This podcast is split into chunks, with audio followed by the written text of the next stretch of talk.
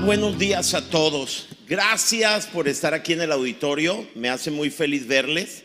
Ah, veo algunas, algunas personas que tenía tiempo que no miraba en la iglesia, porque bueno, están viviendo en otra ciudad y etcétera, etcétera. Pero me da gusto ver a Nico, a Malena acá. Siempre son bienvenidos a su casa. Y bueno, todos ustedes, Sergio, me tomé una foto con Sergio hoy. Todos, por favor, tómense una foto con Sergio. ¿Dónde está Sergio? Y Alejandro por ahí, allá está, por allá está atrás. Ah, perdón, vi una mano allá. Ok, y, Alejandro que hoy nos visita. Bueno, qué gustazo. Escogiste el mejor día para, para estar aquí. Bienvenidos. Quiero dar la bienvenida a todos, aún los que están en casa, los que nos escuchan a través de Vive Radio en el 104.5. Gracias. Hoy estamos muy contentos porque como iglesia cumplimos 15 años, 15 años que Dios puso un sueño en nuestras vidas y la verdad han sido más los triunfos que los fracasos. Y los fracasos solamente nos han ayudado a crecer, han fortalecido nuestro carácter, porque a los que aman a Dios todas las cosas ayudan para bien. Entonces cuando hemos caído, caemos para adelante, no para atrás. ¿Sí entiende? Y avanzamos y nos levantamos. Este, yo he visto, he visto algunas carreras en las Olimpiadas que el que, que, van tan parejos dos competidores que el que gana se tira, porque ya sabe que la primera parte del cuerpo que, que, pasa por la meta, y he visto personas que se tiran y gana una medalla, y yo cuando veo que, que estoy perdiendo el equilibrio, y entonces pues me tiro hacia adelante y siempre hemos crecido y siempre aprendemos, y estamos muy felices de estos 15 años y quiero felicitarles a todos ustedes, aquellos que tienen 15 años con nosotros, pero a los que tienen 6 meses, 3 meses, un año, lo que sea, gracias por compartir este tiempo con nosotros. Y hoy quiero compartirles una palabra, hoy tendremos bautismos en nuestra segunda reunión y tendremos un formato diferente. En la segunda reunión, mientras está la adoración, va a haber bautismos. Y entonces ustedes lo pueden ver, lo bueno es que lo van a poder ver porque lo van a estar grabando con tu celular, no necesitas ir a donde están, vas, allá está la pila bautismal, pero como va a estar el camarógrafo ahí, va a quedar en recuerdo, lo vas a ver todo el día, lo puedes guardar. Y mientras adoramos va a haber bautismo, que no hay nada más maravilloso que hable acerca de la nueva vida que Dios nos dio que el bautismo. Entonces, si puedes quedarte, quédate y, bueno, vamos a pasar un tiempo increíble en la presencia de Dios. Bueno, quiero compartirles esta palabra. ¿Están listos? A ver, un poquito más. ¿Están listos? Gracias, pero conserven eso y más. Ya saben que si quieren las notas, los versos que, que voy a compartir, la palabra de Dios, tan solo escanea el QR que aparece en tu pantalla o que está aquí en el auditorio y tú podrás tener todas las notas que, que, el pastor va a leer y bueno, puedes estudiar durante la semana. Bueno, estamos listos para compartir la palabra de Dios y estamos emocionados. Dios ha sido bueno con nosotros y estoy muy agradecido con Dios. ¿Qué les parece si iniciamos? El tema que hoy he preparado para este domingo muy especial voy a predicar una plática que se llama así, más que pecadores perdonados. Y eso es lo que tú y yo somos. A veces nosotros decimos que somos pecadores que han sido perdonados. Disculpa, pero somos mucho, pero mucho, infinitamente mucho más que pecadores perdonados. Así que quiero que voltees con el que está a tu lado, viene contigo y hazle, dile con tus palabras, yo sé que tienes un cubreboca, pero dile, yo soy más que un pecador perdonado. Si tú piensas que soy un pecador perdonado, estás solamente un pecador perdonado, soy mucho, mucho más. Y la imagen que Selma y yo hemos elegido es una joven que está muy feliz porque descubrió que es mucho más que un pecador perdonado. ¿Están listos? Ok, ¿están listos? Ok, fíjense lo que dice Romanos capítulo 5. Eh, Martín Luther King, también Martín Lutero, ellos creen que el capítulo 5 de Romanos si perdiéramos toda la Biblia, si se extravía toda la Biblia y conservamos Romanos capítulo 5, sería suficiente para que podamos ser salvos. Ellos dicen que no hay un pasaje más emocionante que Romanos capítulo 5. Y vean lo que dice el apóstol Pablo, dice, en consecuencia, en consecuencia de lo que hemos hablado hasta ahora, el capítulo 5 dice, ya que hemos sido justificados, la justificación ya es una verdad en nuestras vidas.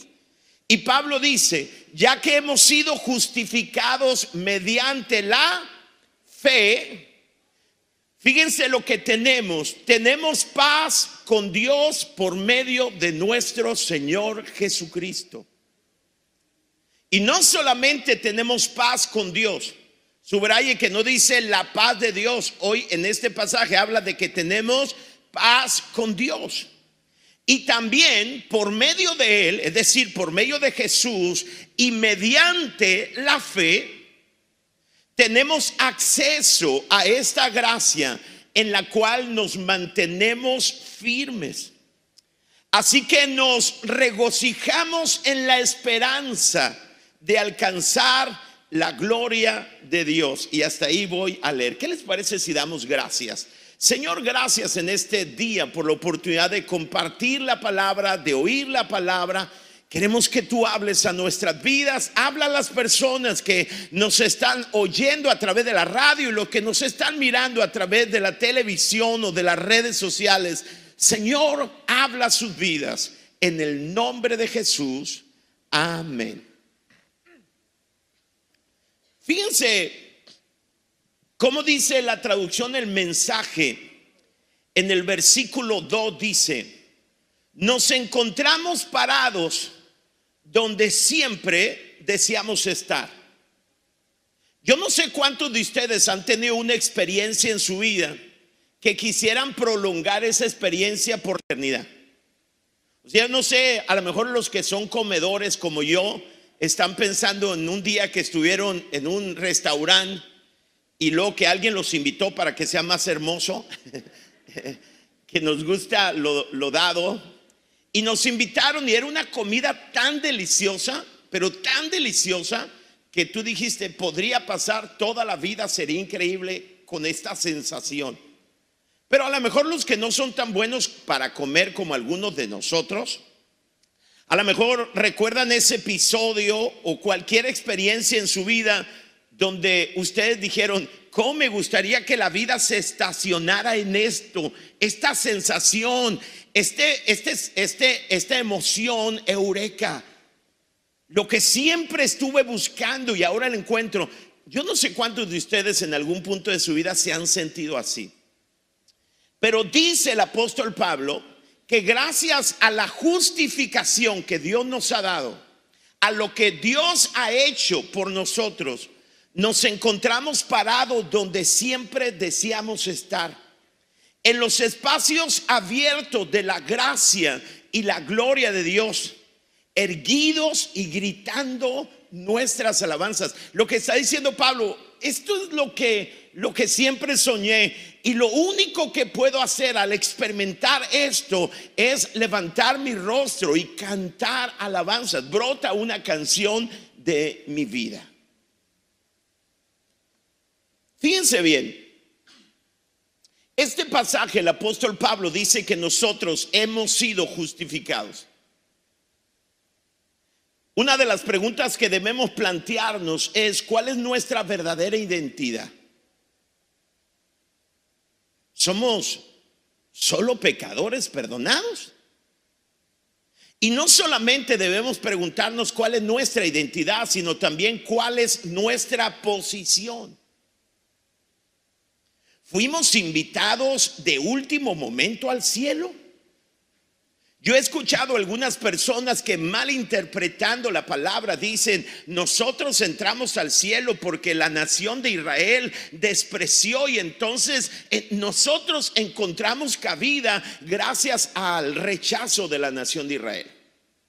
Pero realmente somos nosotros invitados de último momento, porque mi Biblia dice que Dios me escogió desde antes de la fundación del mundo. Mi Biblia dice que Dios me pensó y me diseñó. Y Él trazó el momento para que yo le conociera. ¿Cuál es nuestra herencia en Jesús? La Biblia dice que fuimos justificados al creer en Jesús.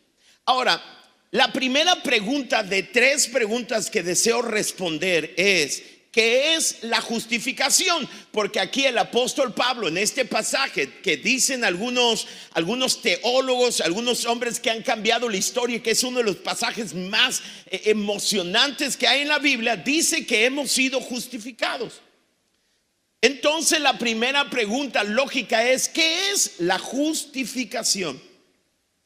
Ahora, fíjense bien, la justificación es un término legal que presenta al pecador ante el tribunal de Dios para recibir condenación por los pecados que ha cometido.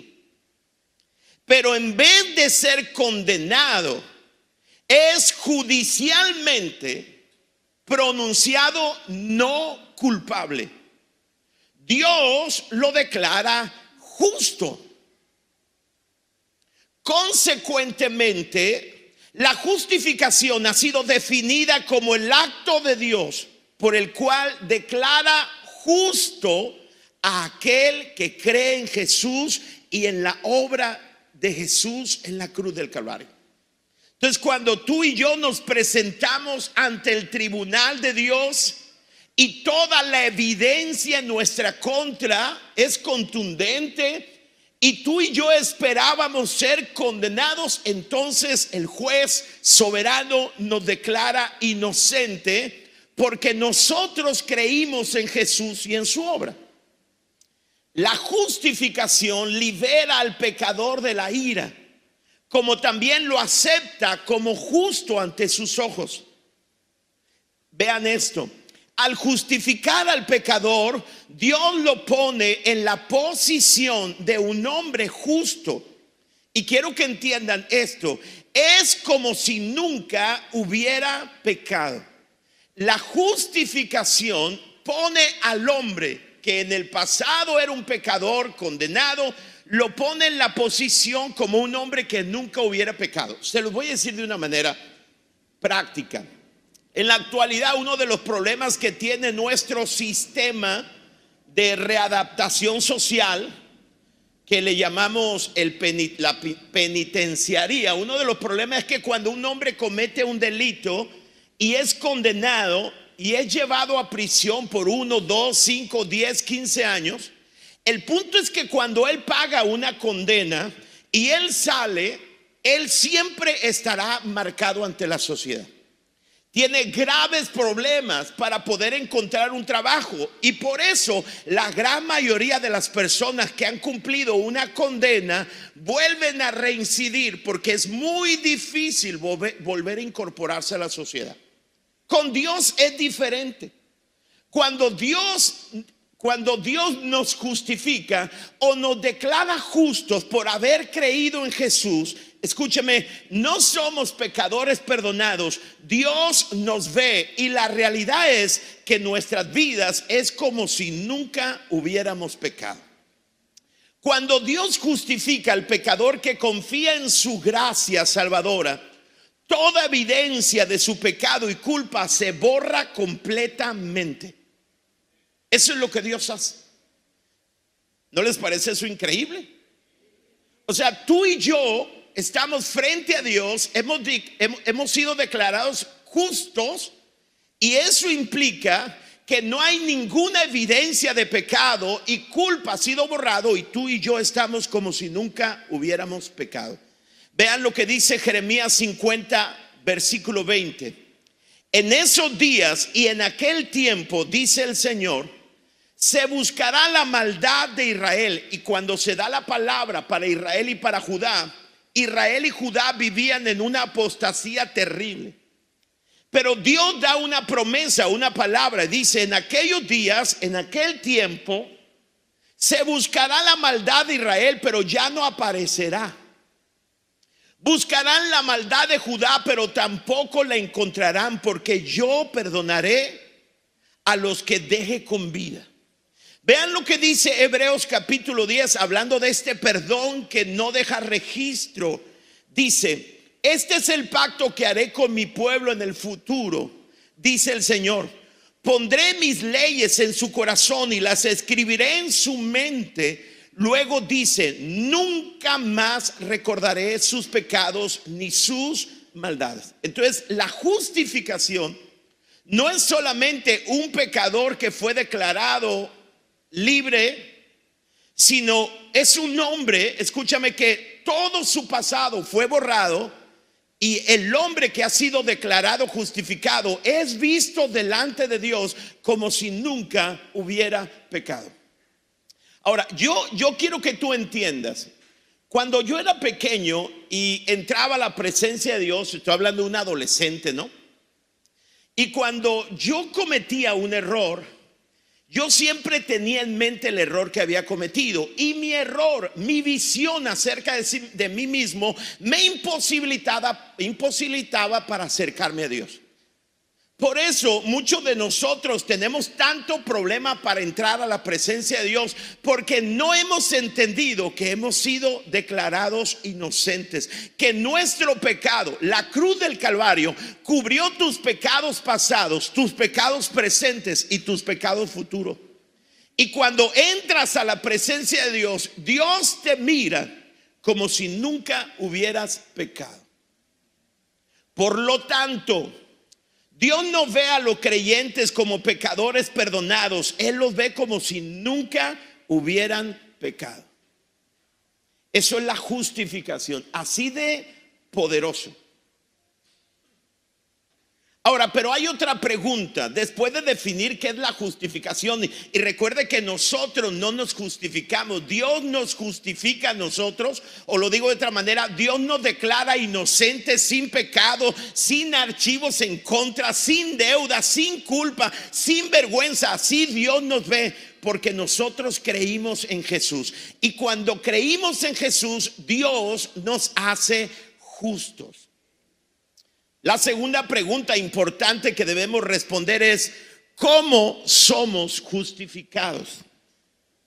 Lo primero que debemos aprender es que no somos justificados o no somos declarados justos por buenas obras.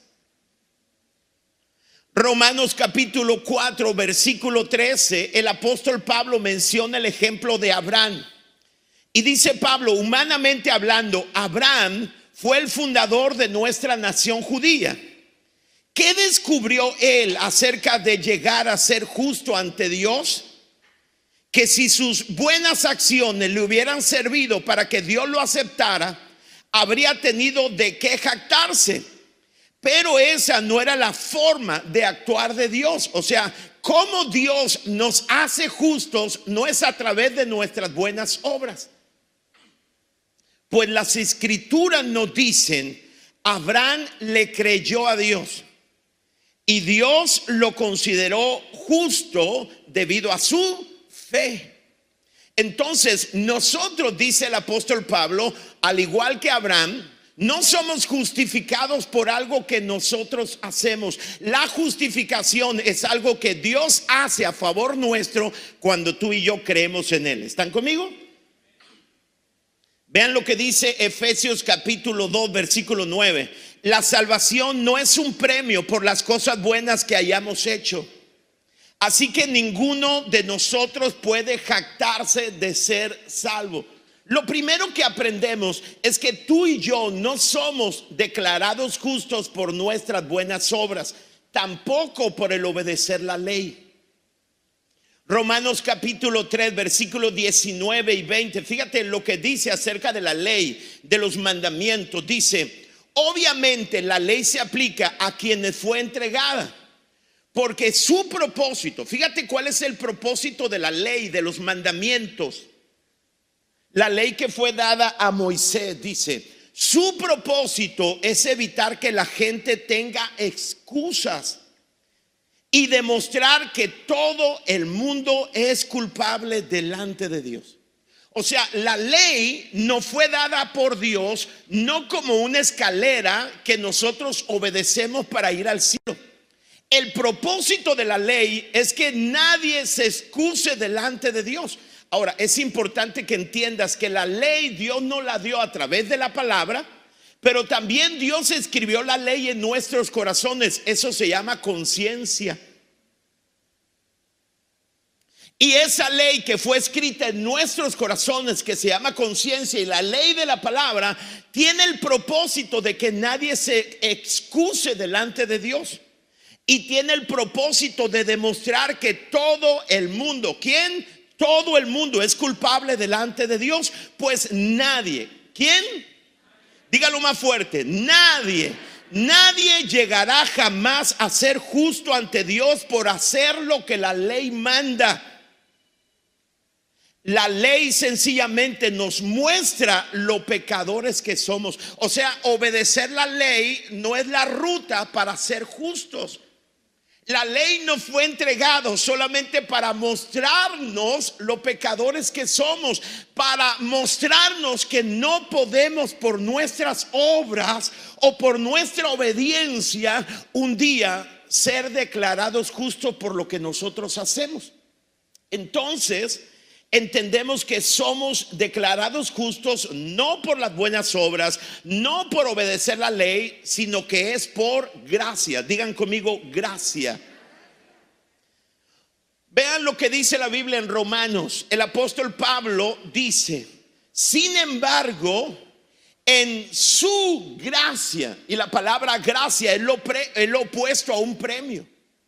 Sin embargo, en su gracia, Dios gratuitamente nos hace justos a sus ojos por medio de Cristo Jesús, quien nos liberó del castigo de nuestros pecados. Pero fíjate, este pasaje dice que tú y yo somos declarados justos en su gracia y es un regalo gratuito de Dios. Ahora, entendamos que no solamente la justificación es que Dios dijo, bueno, como yo soy bueno, soy amor y se presenta delante de mí. ¿Alguien puede ayudarme? ¿Puedes ayudarme, Toño? El primero pasó porque había dos Toños juntos en el mismo lugar. Pasa, Toño.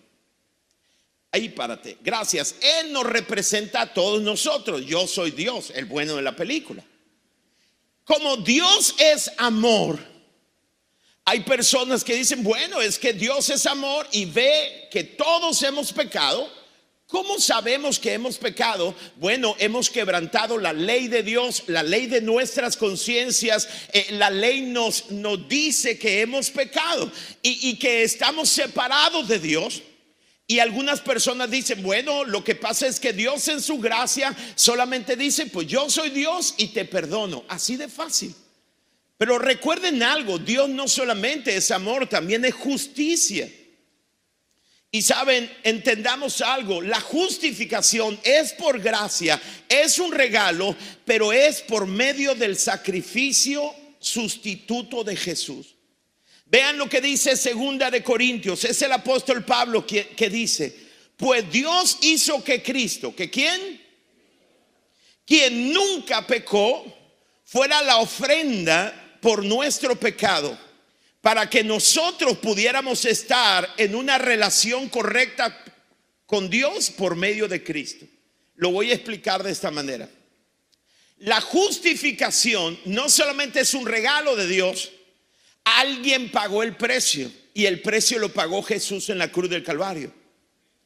Y la justificación significa que mis pecados fueron puestos sobre Jesús en la cruz del Calvario y que su justicia fue puesta sobre mi vida.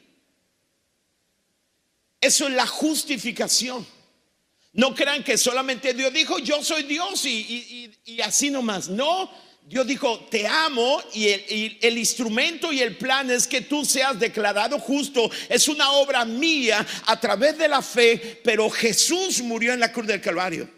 Por eso cuando tú invitas a Jesús a tu, vida, cuando entiendes el milagro de la cruz, lo que está pasando es que cuando le dices, Jesús, yo creo en ti, todos tus pecados son puestos, son quitados y puestos sobre Jesús. Y cuando Él muere, Él paga el precio por tus pecados, pero su justicia te es vestida a ti. Y cuando tú entras a la presencia de Dios, Dios te mira a través de Jesús el apóstol Pedro dice que tú y yo fuimos rociados con la sangre de Jesucristo y podemos y por eso tenemos libre acceso a la presencia de Dios. Escuche, el hecho de que la justificación sea gratis para nosotros no significa que no fue pagada y un precio alto y ese fue Jesús en la cruz del Calvario. Dicen amén. Por eso entendemos que Jesús tomó nuestro lugar y su justicia nos fue vestida y nuestro pecado fue sobre él y él murió y resucitó y ahora tú y yo podemos tener una relación correcta con Dios. Alguien puede darle un aplauso al amor grande de Dios.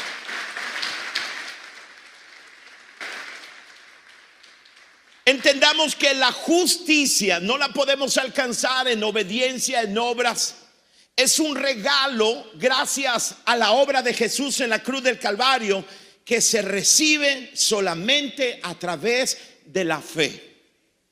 La justificación es un regalo y se recibe, todo lo que es gracia se recibe a través de fe. Vean lo que dice Romano. Este pasaje yo podría decir que es uno de los pasajes más hermosos para mí de la Biblia. Romanos capítulo 3, versículo 21. Vean lo poderoso que es. Si tú puedes entender este pasaje, tu vida cambiará. Pero ahora, ¿cuándo? Tal como se prometió tiempo atrás en los escritos de Moisés y de los profetas Dios nos ha mostrado cómo podemos ser justos ante Él. Fíjese lo que Dios ha hecho. Dios nos ha mostrado a través de que, a través del Evangelio. Lo interesante, escuche esto, que la ley nos muestra lo pecadores que somos.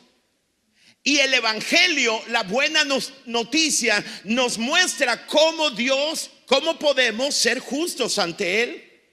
Dios nos hace justos a sus ojos cuando ponemos nuestra fe en Jesucristo.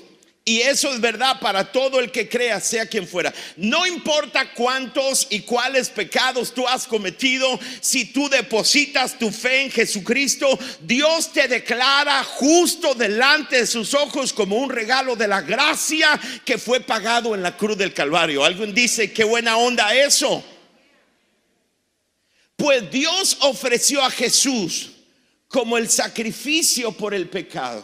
Lo que pasa es que si Dios decía, te amo demasiado, tus pecados te son quitados, si el amor de Dios no podía pasar por la justicia de Dios. Dios es amor y es justo. Por eso en la cruz del Calvario se coinciden el amor de Dios y la justicia de Dios, porque Jesús pagó en la cruz del Calvario por nuestros pecados y en la cruz del Calvario Dios muestra el amor, su amor para con nosotros en que siendo aún pecadores, Cristo murió por nosotros. La palabra por significa en lugar de Jesús murió en mi lugar, Jesús pagó por mis pecados, mis pecados fueron sobre él y su justicia es sobre mi vida y ahora tengo una relación correcta con Dios como un regalo y puedo entrar a su presencia porque Dios me declaró justo. Mire, la gracia, cuando hablamos acerca de las obras y la gracia, alguien dice, pastor, entonces si estoy en la gracia, no tengo que hacer obras. Lo que la gracia nos muestra es que no puedes jamás ser salvo a través de las obras. La gracia no te exime de hacer obras. Pero la gracia te muestra que esas obras que tú haces son adoración y no el precio para ganar tu salvación. ¿Entiende eso? ¿Sí? Las personas, dice, son declaradas justas a los ojos de Dios cuando hay un tiempo. Fíjense, cuando tú eres declarado justo a los ojos de Dios. Cuando creen que Jesús sacrificó su vida al derramar su sangre. Cuando tú crees que Jesús murió por ti, en ese momento dice la escritura que eres declarado justo a los ojos de Dios. Por eso Romanos capítulo 5 dice, en consecuencia, ya que hemos sido justificados mediante la fe, tenemos paz para con Dios por medio de nuestro Señor Jesucristo. Entonces, ser justificado significa que cuando entro a la presencia de Dios, Dios no tiene ningún antecedente acerca de mí. No hay nada que yo me avergüence delante de Él. Dios me mira a través del sacrificio de Jesús, la sangre de Jesús, y yo estoy limpio delante de sus ojos. Recuerden que esta justificación no fue a través de mis buenas obras, de la obediencia a la ley, sino es gracia mediante ese sacrificio que yo obtuve a través de la fe. Es más, el apóstol Pablo dice que la salvación de principio a fin es un asunto de fe. Ahora, surge una tercera pregunta que debo responder poderosísima. ¿Cuál es el resultado de la justificación? ¿Qué es lo que tenemos ya que hemos sido justificados? Lo primero que dice Romanos, el pasaje que leímos, dice, vean lo que dice, se los voy a leer, dice, en consecuencia, ya que hemos sido justificados, ¿alguien ha sido justificado? ¿Cuándo fuiste justificado? Cuando creíste en Jesús. La salvación es tuya. ¿Ok? Tú puedes entrar a la presencia de Dios en cualquier momento. Si el diablo te quiere recordar los pecados que cometiste ayer, tú recuérdale el sacrificio de Jesús. Porque no se puede pagar dos veces por un mismo delito. Alguien pagó por tu delito. Hazle entender al diablo, si habla a tu oído, que no entras a la presencia de Dios porque eres bueno, sino porque Él es bueno y por lo que Él hizo por ti, tú has creído. Mire, si alguno de ustedes quiere ser bueno para merecer salvación, nunca podrá sentirse lo bueno. Mientras más vivimos, más nos endeudamos. Nunca voy a olvidar cuando, cuando pastoreaba una comunidad allá en el valle del Yaqui, había un alcohólico que era el alcohólico del pueblo, y entonces lo invité a la iglesia y me dijo, pastor, déjeme limpio un poco.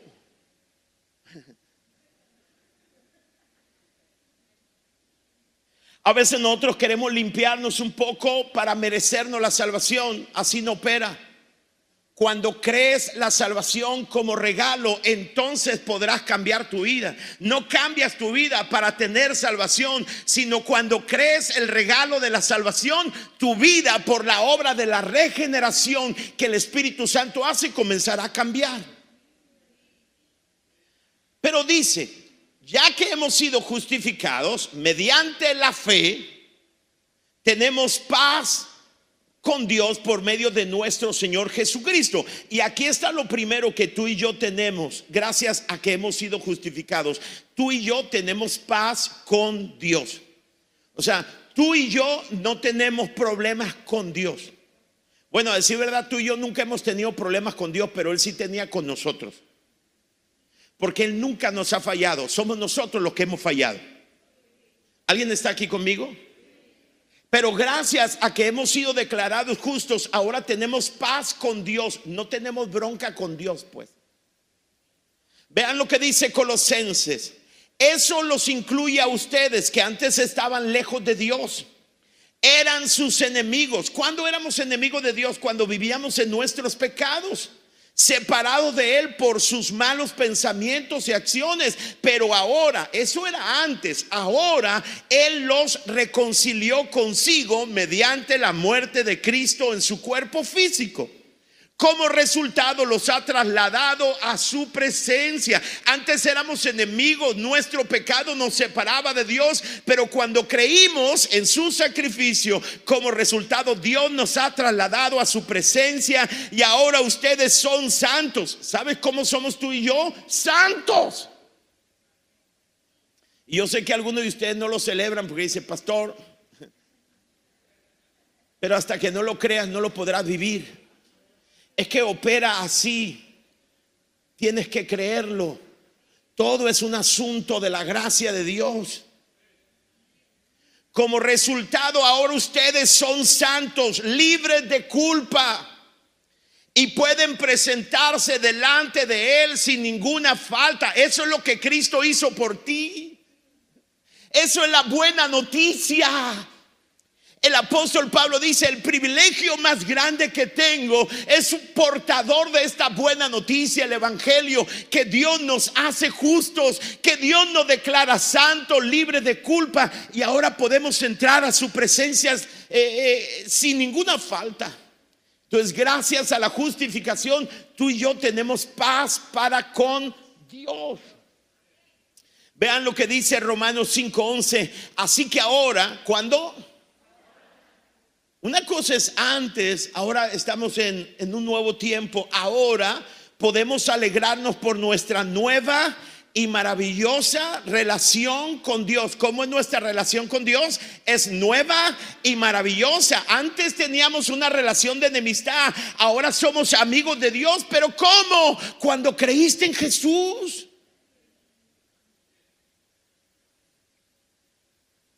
Ahora tenemos una nueva y maravillosa relación con Dios gracias a que nuestro Señor Jesucristo nos hizo amigos de Dios. Wow, ya no eres enemigo de Dios. Wow, ya no tienes culpa. Wow, ahora tienes una relación maravillosa. Eres amigo de Dios. Tú dices, pero ¿cómo? Por lo que Jesús hizo por ti. Yo sé que la religión nos hizo mucho daño. La religión nos dijo que debíamos merecer algo. La religión nos dijo, ve y haz buenas obras para que sientas bien. Y eso nos ha hecho mucho daño. Pero lo primero que hizo la justificación fue llevarnos a una nueva relación con Dios. Maravillosa. ¿Cuántos dicen, qué buena onda? Amén a la palabra. Sí. Dice Efesios 2, 13 y 14, pero ahora han sido unidos a Cristo Jesús. Antes estaban muy lejos de Dios. ¿Cómo estábamos antes? Lejos de Dios, pero ahora fueron acercados por medio de la sangre de Jesús, pues Cristo mismo nos ha traído la paz con Dios. Yo sé, escucha, que si tú heriste en el pasado a alguien y te lo topas, Tienes como bronca, ¿me entiendes? Culpa para saludarlo. Con Dios no es así. Porque Dios te mira a través de Jesús. Ahora, déjenme, les digo algo más. Tú y yo tenemos como resultado de la justificación que recibimos, recibimos por fe o que recibimos por gracia a través de fe, para decirlo correctamente.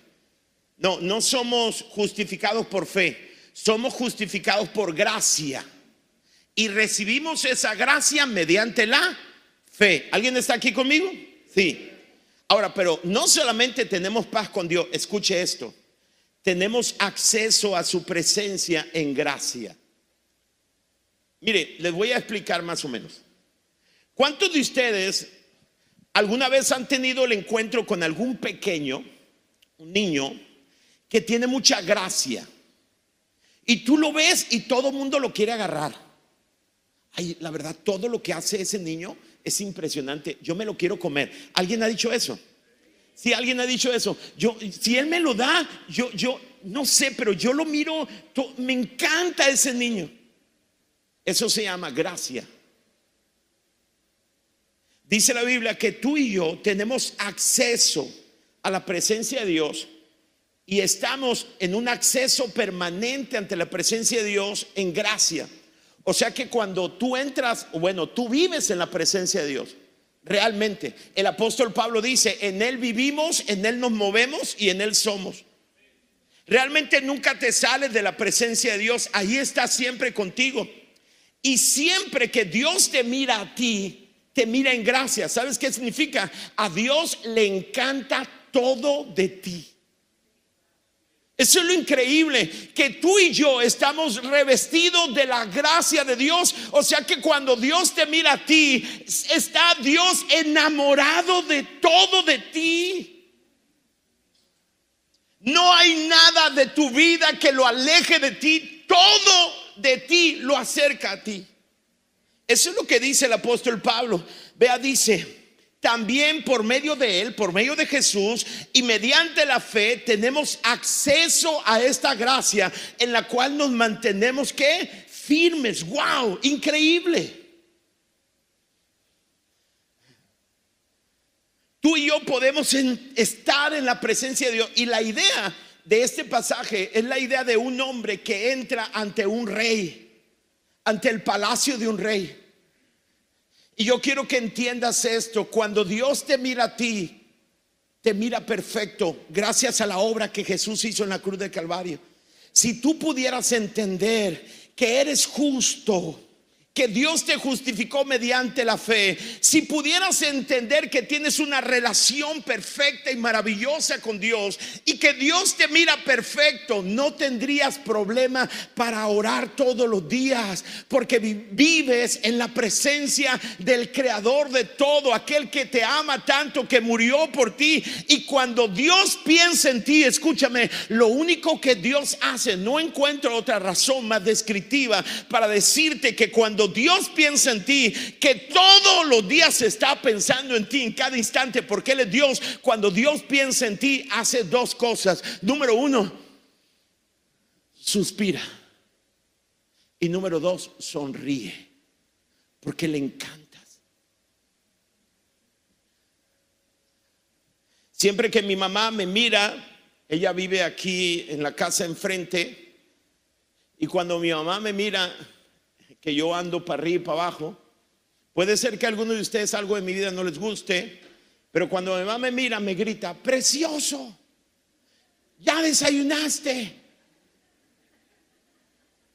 Ven, tengo machaca.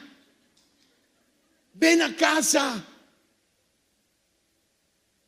Y me mira porque hay gracia delante de sus ojos. Si tú supieras lo que Dios piensa de ti, Dios te dice todos los días, precioso, preciosa, y puede ser que la vida te golpeó, que alguien te dijo algo indebido, pero eso no es lo que Dios piensa. Si tú puedes entender esto, tu vida va a cambiar. ¿Sí? Por eso dice Efesios, ayuden muchachos, gracias a Cristo, gracias a quién? Y a nuestra fe en Él podemos entrar en la presencia de Dios con toda qué? Libertad y confianza. O sea, cuando tú entras al cielo, Dios le dice a los ángeles, Hagan, háganse un lado, por favor. Porque viene Él. Me encanta. No estoy exagerando. Quisiera encontrar razones, perdón, una explicación más poderosa para decirte lo que Dios piensa de ti. Hebreo dice, así que acerquémonos con toda confianza. ¿Cómo? Con toda confianza al trono de la gracia de nuestro Dios. Allí recibiremos su misericordia. ¿Sabes qué es misericordia? Dios nunca nos dará lo que merecemos. Y encontraremos la gracia que nos ayuda cuando más la necesitamos. Wow.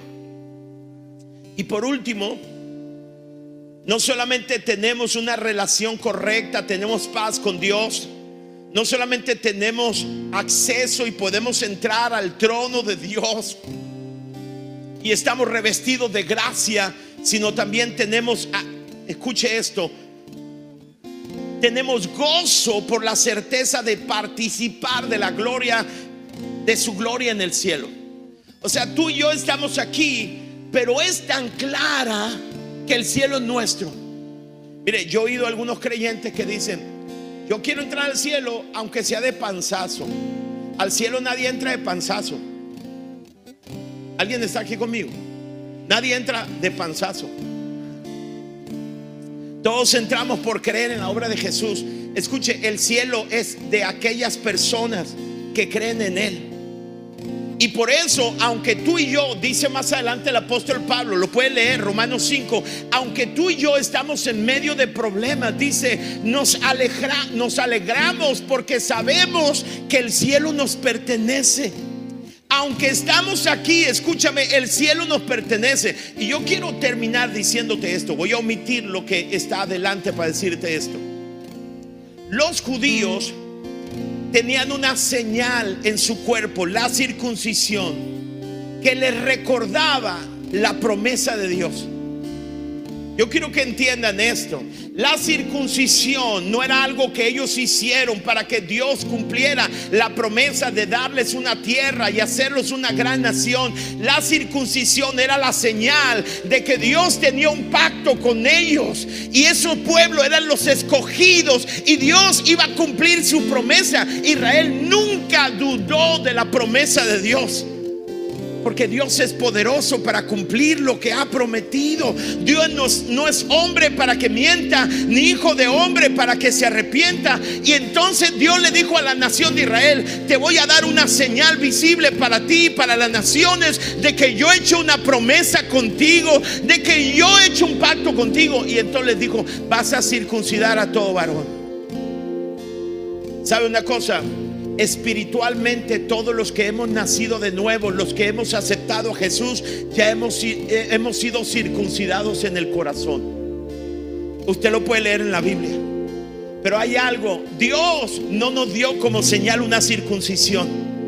La Biblia dice que Dios nos dio su espíritu su espíritu en nuestras vidas como la señal de que tendremos todo lo que Él nos ha prometido. O sea que cuando el Espíritu Santo te fue dado el día que aceptaste a Jesús y algunos, espero que todos ustedes hayan sido llenos del Espíritu Santo, el Espíritu Santo en tu vida, tú eres un templo del Espíritu Santo y el Espíritu Santo en tu vida es la garantía de que todas las promesas que Dios te ha hecho a ti las va a cumplir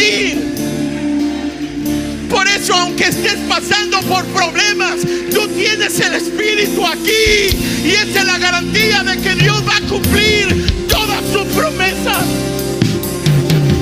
O sea, Dios no nos dio a la iglesia una circuncisión en el cuerpo, sino que derramó a su Espíritu en nuestras vidas.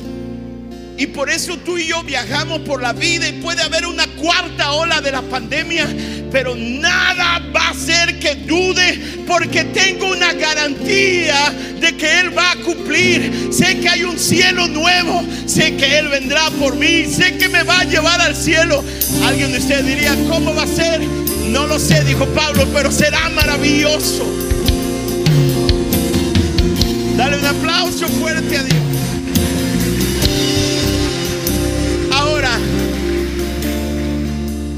Sé que siempre digo cosas como esta, pero esta predicación es la mejor predicación que yo he dado en mi vida, porque esto es el Evangelio puro. Yo no sé si va a venir una cuarta pandemia, yo no sé cuarta ola, yo no sé si yo voy a morir este año, pero el Espíritu Santo aquí, ¿sabe? Cuando tengas problemas, comienza a hablar en el Espíritu. ¿Sí me entiende? Cuando tengas un broncón, empieza a hablar en lenguas.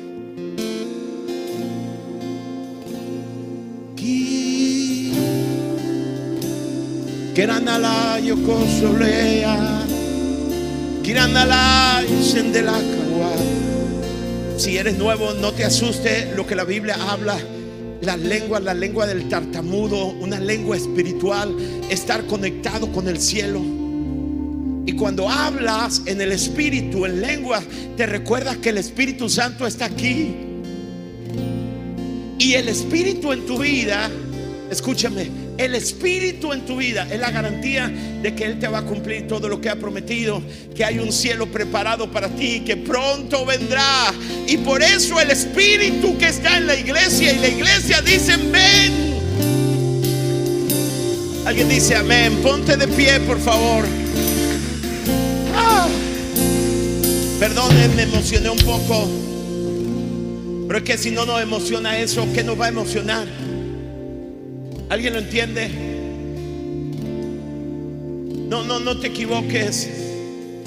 Tú fuiste declarado justo, fuiste hecho justo.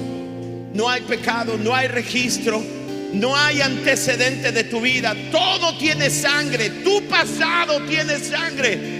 Fue borrado por el sacrificio de Jesús. Tu pasado dice que todo tu pecado ya fue pagado y tú fuiste declarado inocente. El cielo declaró por la eternidad que eres su hijo. Eres su hija, comprado, eres su hijo. Tienes acceso, puedes correr a la presencia de Dios. Cuando Dios te mira, te mira hermoso. Ese es el Dios. Nos han dicho, Dios te va a castigar. Nos han metido una imagen incorrecta porque ahora mismo Dios no está castigando a nadie. Ahora mismo, ¿verdad? La gracia de Dios llega a tu vida. Amén. Y no estoy diciendo que no tienes que hacer cosas buenas. Bueno, si quieres hacer cosas buenas para merecerte la salvación, está frito y no ha entendido nada. Tú puedes hacer cosas buenas porque eres salvo, como una ofrenda de adoración, pero nunca podrás ser lo suficientemente bueno para merecer el cielo. Cuando quieres merecer el cielo, lo pierdes. Caes de la gracia. Porque la salvación es gracia de principio a fin. ¿Sabes cuál es el problema de los judíos? Cuando los, los, los, los gentiles conocieron a Dios y empezaron en gracia. En el capítulo 15 tiene que ver en Jerusalén, porque los judíos querían ponerle obras, querían ponerle obediencia a la ley. Y el apóstol Pablo dice, de ninguna manera, porque nuestro padre Abraham no obró, no hizo cosas. Fue solo gracia y fe. Levanta tus manos antes que yo continúe emocionado. Disculpen. Dale gracias a Dios, dale gracias. Vamos, levanta tus manos. Puedes entrar a la presencia de Dios, puedes entrar. Dios se deleita en ti. Todos tus errores, los del pasado, fueron cubiertos por la sangre. Y estamos convencidos de aquel que empezó la buena obra, la va a terminar. El cielo es nuestro, no hay duda, el cielo es tuyo. Puedes alegrarte porque el empezó la buena obra la va a terminar.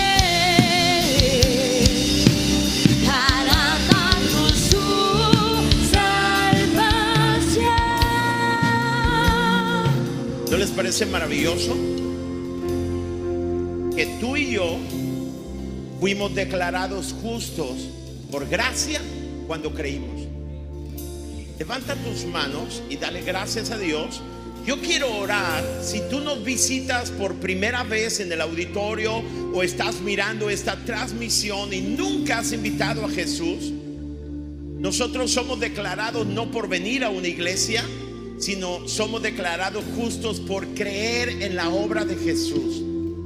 Yo quiero guiarte en una oración para que tú y yo le digamos juntos a Dios, creo en ti, entra a mi corazón y ahora mismo tus pecados serán perdonados, serás declarado justo delante de Dios y el cielo será tu propiedad y tu herencia. Así que si tú nos visitas por primera vez, repite esta oración conmigo que aparecerá en tu pantalla. Toda la iglesia lo haremos juntos, pero hazlo con todo tu corazón.